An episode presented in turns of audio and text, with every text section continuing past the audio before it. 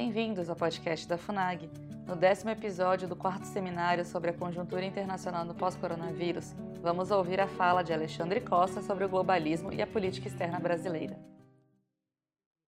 Eu acho que eu vou já me encaminhando para as considerações finais de ambos. Eu, eu só queria concordar com essa essa perspectiva que foi colocada aqui da dificuldade que nós vemos de ter uma visão mais uh, plural na grande mídia, e é por isso que nós estamos justamente tentando oferecer, uh, nesse espaço muito modesto da FUNAG, uma visão um pouco diferente dessa tão preconizada, quase que unanimidade né, na, na, na, grande mídia.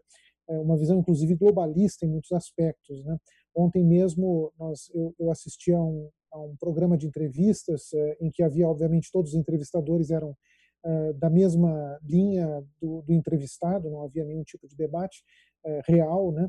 Eh, e no qual o entrevistado, um ex-chanceler, ficava fazendo críticas à, à, atual política externa, baseado claramente em conceitos bem, bem globalistas. Né? Por exemplo, eu até anotei, gostaria de pedir talvez nesses comentários finais que, que os senhores pudessem comentar também essa frase dele: só a Organização Mundial da Saúde pode desempenhar um papel em relação a um tema que é global e que nenhum país pode resolver individualmente.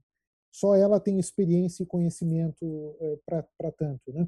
É, então, esse tipo de visão a gente consegue notar em quase todos os veículos, os grandes veículos de comunicação, né, de colocar a OMS, a OMS como um, um, um estándar de ciência inquestionável, cujas recomendações têm que ser seguidas, inclusive sobre eh, dispositivos constitucionais e legais. Né?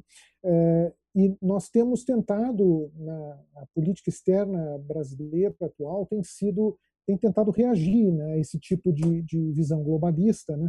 Eu até queria citar aqui o final daquele excelente discurso do presidente da República nas Nações Unidas no ano passado, é, porque é muito interessante.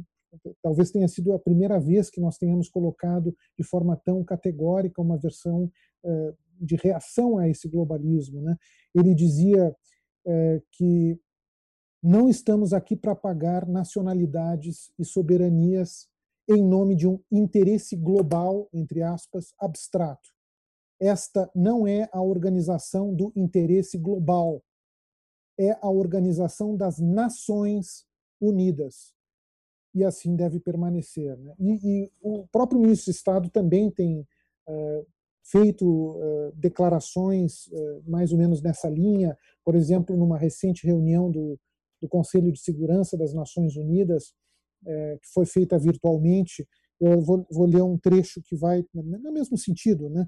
A Organização das Nações Unidas deve, portanto, ser um espaço de coordenação entre nações independentes e não um instrumento para substituí-las os países aqui reunidos devem fazer uso deste espaço para identificar os desafios enfrentados atualmente pela humanidade. Se a Organização das Nações Unidas ignorar os desafios reais de hoje e, em vez disso, optar por jargões politicamente corretos, seu papel estará diminuído. A ONU não deve ser um esforço para encontrar uma base comum entre liberdade e totalitarismo e muito menos para promover o totalitarismo subrepticiamente. Então, eu queria que nesses comentários finais os senhores levassem também em conta essas eh, menções que eu, que eu acabo de fazer eh, e, e, uma vez mais agradecendo a presença de todos, eu peço então para fazer, enfim, eh, não, eu não tenho uma, uma, limitação de tempo, mas pediria, como nós já estamos aqui com, com um horário mais ou menos avançado, que fizessem já, direcionassem as suas palavras finais aos nossos espectadores. Começando pelo Alexandre Costa, por favor. Bom, o mais incrível é que normalmente essas pessoas que dizem que a OMS ou a ONU ou a OMC ou a Organização do Trabalho ou qualquer um desses organismos internacionais deve exercer sua autoridade atropelando as soberanias, quase sempre são aquelas que dizem que não existe globalismo e que confundem globalismo com globalização. que são fenômenos distintos que estão bem explicados há pelo menos 30 ou 40 anos. E são essas pessoas que têm voz na imprensa, na grande imprensa. E a ignorância dessas pessoas a respeito do que vem a ser globalismo é diretamente proporcional ao apoio que elas dão a esse processo.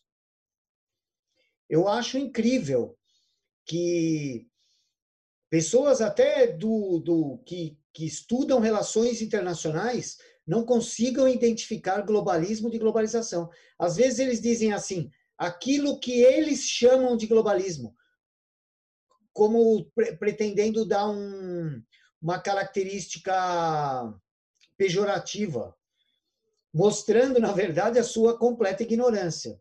Isso eu vejo com muita frequência, inclusive entre pessoas que trabalham, trabalharam ou estudam relações internacionais.